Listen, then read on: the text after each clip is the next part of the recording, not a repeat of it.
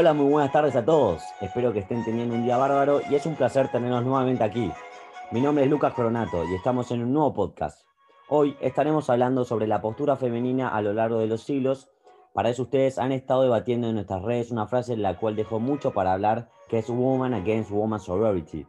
Es una frase controversial en que podemos debatir distintas posturas femeninas en, distintos siglos.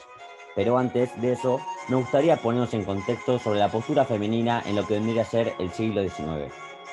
Para empezar, la mujer era considerada inferior al hombre en cuanto a inteligencia y capacidades en el siglo XIX. Las mujeres no podían votar autoridades, ejercer cargos públicos electivos ni asistir a colegios y universidades, derechos que estaban reservados al género opuesto. Las mujeres, que tenían la mala fortuna de pertenecer a la clase social más baja, estaban sometidas a unas condiciones pésimas, sin derechos laborales que las amparan. La única función y derecho que las otorgaba la mujer dando igual su clase social era parir, un riesgo significativo en aquella época, ya que no existían ni la higiene ni antibióticos. Durante este siglo empezaron cambios feministas para reducir esta brecha de género, pero por lo tanto las mujeres se veían desfavorecidas en cualquier ámbito. Un claro ejemplo es en la famosa historia Madame Bovary.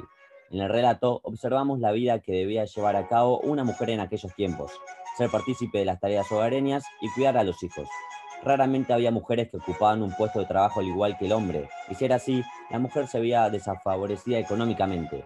A raíz de esto, las mujeres se veían un poco activas en la sociedad y su voz era poco respetada y escuchada. Pero con el paso del tiempo, al terminar el siglo XIX y con el comienzo del siglo XX, las mujeres fueron ejerciendo poco a poco un rol más activo, dando lugar a movimientos con mucha aglomeración femenina y acortando la desigualdad de género. Hoy, estamos con el, entrevistado Alejandro Po. ¿Cómo estás, Alejandro? ¿Cómo andas, Lucas? Un placer tener, tener estar acá con vos y nada, compartir una linda tarde de, preguntas, ¿no es así? Qué bueno, qué bueno. Antes me gustaría introducirlo a Alejandro, que fue un compañero de escuela de Emma Bovary y un gran amigo, y estuvo a lo largo de su niñez. así es, así es. ¿Cómo era Emma en su primera etapa? ¿Ya vendría a ser la escolar y su fin de la niñez? Y bueno, Lucas, vos sabrás que Emma eh, fue, una, fue, una, muy buena amiga para mí eh, en lo que vendría a ser nuestra primera etapa escolar de niños. Este, Emma era una, era una, este, una, alumna bastante aplicada, le gustaba mucho leer eh, historias, novelas, pero sí, principalmente era gran amiga mía y muy acercada. Qué bueno, por otra parte, Emma era, bien vista en la sociedad antes de casarse con Charles. ¿Vos notabas eso o no? Y vos sabés que cuando lamentablemente yo eh, me tuve que, mudar de... Eh, no la pude ver a Emma por un gran tiempo, pero nada, la noté cuando regresé de, al pueblo, eh, la noté a Emma que ascendía socialmente. Yo me acuerdo de pequeños, ella siempre aspiraba a, caerle bien a la sociedad. Eh, ella soñaba con tener un marido con, una, con un trabajo prestigioso. Eh, no, nunca mencionó de lo de tener hijos, eso sí me sorprendió de Emma. Eh, pero bueno, también, se, también la noté un poco más concentrada en lo que vendría a ser su, su vida amorosa. Ella, yo he tenido reuniones apartes con ella, donde hemos compartido charlas, test, y sí, la noté, la noté ascendida en lo social, eh, pero la noté también un poco más eh, triste, no sé si triste, pero no le gustaba la vida rutinaria que tenía ella. Eh, me contó eso. Pero sí, su vida se notó que, mejoró en gran parte en lo social, ya que al casarse con Charles, quien fue, es un, médico bastante prestigioso, con un buen trabajo, sí, Emma, Emma ascendió en lo social, claro. Y para vos, ¿cómo fue el impacto de Emma al casarse con Charles? ¿Tuvo un, impacto positivo o un impacto más negativo?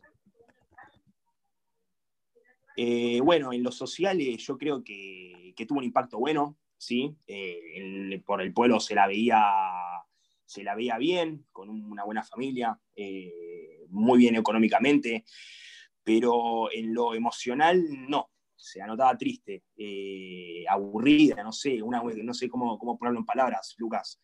Este, yo me he juntado para hablar a ella porque la anoté así, triste, y me, contó cosas muy personales de ella, eh, de, cómo la estaba pasando con su marido.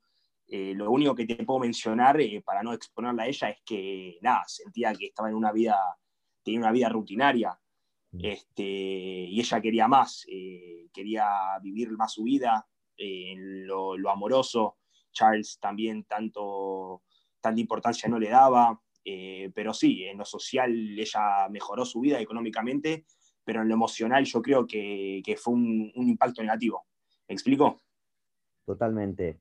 Alejandro, eh, ¿qué pensás que las otras mujeres en torno a la figura de Emma? ¿Era criticada entre estas?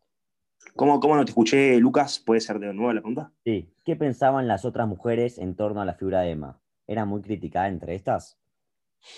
Y, vaya pregunta, Lucas. Eh, mm, bueno, la figura de Emma en sí, en toda la, sociedad, fue, fue muy criticada a lo largo de los años. Fue, fue como una crítica que fue evolucionando. Eh, al principio a Emma se la veía bien, bien socialmente, lo repito para que quede claro, eh, casada con un médico, el, la cual es una, eh, para para el momento era un trabajo muy prestigioso. Pero bueno, eh, Emma, como anteriormente te mencioné, empezó a importar eh, más su vida emocional eh, en, el amor, en lo que ella sentía. Y le jugó eso, le jugó una muy mala pasada en su vida, ya que empezó a, tener amoríos, como se rumoreaba por, el pueblo. ella empezó a darle más importancia a eso. Empezó a comprar cosas, a entrar en deudas, y eso la verdad que no, que no se le veía bien en lo social, entonces bastantes mujeres la criticaban eh, para eso. También eh, se decía que, que, ella era una mujer eh, muy no, no, lista para la sociedad, ya que le gustaba, lo único que le gustaba era aparentar y lo que, y lo que hacía era en torno a ver qué decía la sociedad. Un claro ejemplo es que con la hija que tiene, ella, ella, como te mencioné, ella nunca quiso tener una hija, entonces, eh, cuando se enteró del embarazo, eh, lo único que quería es que fuera varón, como ella a mí me contó. Y nada, el ser mujer, ella eh, se vio muy, muy, muy triste. Nada, fue, una, fue una noticia buena. Y también las mujeres en el momento, las madres, decían cómo puede haber una madre tan ausente y egoísta en el momento, que no le dé tanta, tanta importancia. Eh, así que sí, eh, para el momento fue muy criticada por sus altos y bajos, eh, cuando ella ya empieza a entrar con esta deuda en la que termina en su muerte trágica. pero sí, fue, fue bastante criticada, Lucas. Bueno, siguiendo por el lado de las críticas, ¿considerás que la crítica hacia Emma podría ser un tanto hipócrita, ya que Emma corrompió lo que vendría a ser una figura femenina del momento? Ya que ella, en vez de enfocarse en su familia, como dijiste muy bien vos, compadece el rol de la mujer en el momento en el cual eh, decidió darle más importancia a su vida amorosa y sexual con sus amoríos? Eh, y esa pregunta yo, yo no te la podría responder, eso le tenemos que preguntar a cada, mujer, pero eh, para mí sí, puede, es considerado hipócrita, ya que, nada, para mí siempre hay que verlo del, del lado de mi amiga Emma. Este, ya que en ese momento eh, lo único que la, mujer quería era aparentar y quedar bien en la sociedad, ¿no es así? Eh, fue un siglo bastante duro para las mujeres. Eh, pero nada, al ver que Emma, Emma no era feliz, complaciendo a la sociedad, teniendo un marido con un trabajo prestigioso, al formar una familia, ella se empieza a enfocar más en su, en su vida emocional y yo creo que cualquier mujer en su lugar lo haría. Este, ahora, que una mujer admita, el que criticó a Emma, que admita que fue hipócrita, y eso sería otra cosa, Lucas. Pero para mí sí, yo creo que cualquier mujer en su lugar, eh, en la época, con lo que sentía ella, hubiese hecho exactamente lo mismo. Alejandro, em, dejando de lado lo que, lo que fue la vida de Emma, vos que sos un amigo cercano, quería saber tu opinión acerca del cambio de Emma de su niñez en la escuela y su vida adulta, y quiero que me cuentes eh, ¿cómo era ella? ¿Qué planeaba hacer en su vida? Si ella se imaginó cómo, iba a ser su vida en el futuro. Y para mí, Lucas, mi opinión acerca del cambio de Emma de su niñez de la escuela a su vida adulta, y la verdad que fue, fue un gran cambio. Yo no me lo esperaba, para serte honesto, eh, pero bueno, eh, Emma en su niñez era una, una, yo me acuerdo de ella, una, una chica muy aplicada, de una familia muy educada y, importante. ella era aplicada y bueno, en su vida adulta se ve que esto retorna, ¿no? Si no es así, ella de chiquita siempre fue, fue educada sabiendo que tiene que casarse con un marido de, con un buen trabajo económicamente para que en lo social, bueno, lleguen, lleguen varias buenas oportunidades. Ahora, lo que, cómo cambió ella, y la verdad que cambió muchísimo. Es así. Yo jamás me esperaría, eh, nunca me hubiese esperado eh, a Emma verla de esa forma, con deudas, eh, que, que, llegue al punto en que decía terminar con su propia vida. la verdad que sí, fue, fue un cambio drástico y muy trágico, para serte honesto. y me pone triste que Emma haya acabado así su vida por sus deudas y, y nada, que creo que este, este error se pudo haber, eh, se pudo haber eh, esquivado eh, si con ayuda de Emma en lo emocional. Pero bueno, sí, Emma siempre aspiraba a tener una vida perfecta en lo emocional y en lo social también, pero bueno, ella jamás hubiese, hubiese sabido que, que iba a terminar así. Bueno, Alejandro, terminamos con la pregunta. Entiendo que estás al tanto de las deudas que tenía Emma, como explicaste, sí, sí. fue uno de los primeros indicios que la llevan a su muerte trágica. ¿Vos qué crees que fue la razón que llevó a Emma por ese irresponsable camino?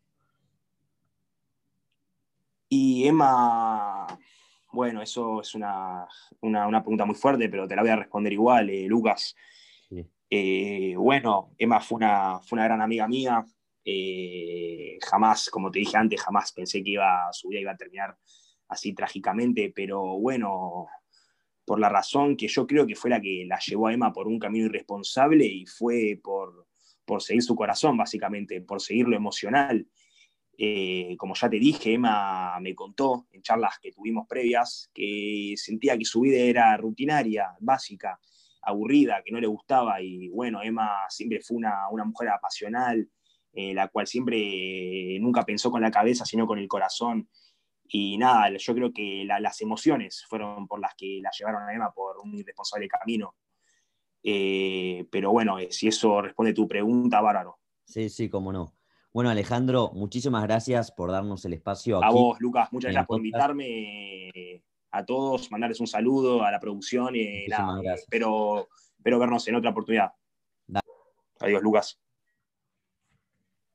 ¿Listo, Ruso? Bueno, por otra parte, acá estamos con Adam, eh, persona en la cual tuvo un rol muy activo en la década de 1960, eh, la cual vivió muy de cerca las acusaciones de brujería en Salem, Massachusetts. Adam, welcome to the podcast. Let me start off by asking you were things in Salem, Massachusetts, during the so-called witch trials. The overall conditions were people living in constant fear of being accused of witchcraft, or this just an exaggeration of the topic? Um, Lucas, uh, not really. I think it was mostly an exaggeration at first, since most of us were mostly confused. However, things did start to look pretty bad when hundreds of people were getting hanged for the so-called uh, accusations of witchcraft. Many people were scared of getting accused as you couldn't really defend yourself against someone who apparently has the word of God but things were nice in Salem apart from that. We live nicely.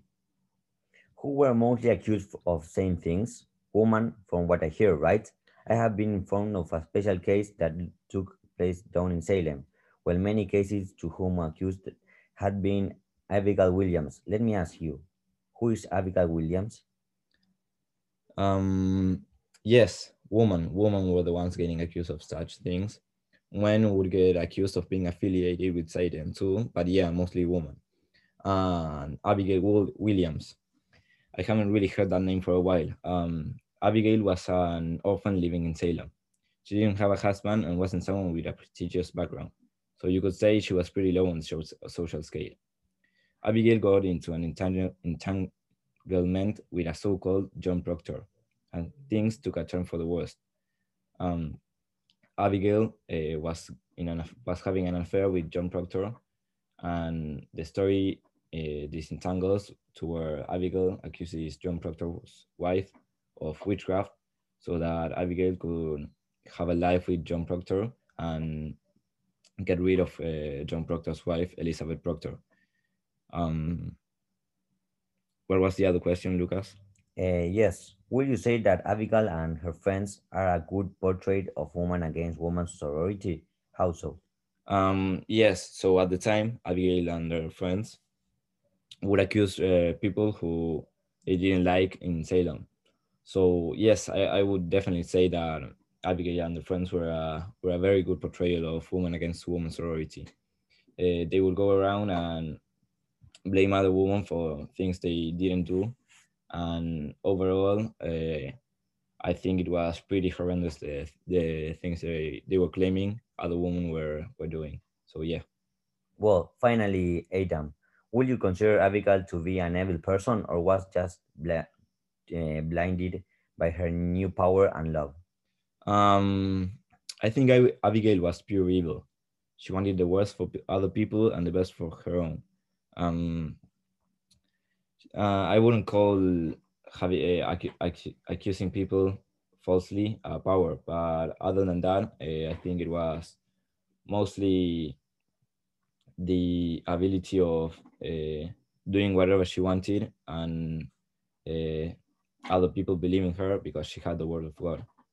Uh, I, I wouldn't say it was love. It, it was just she was she was blinded probably.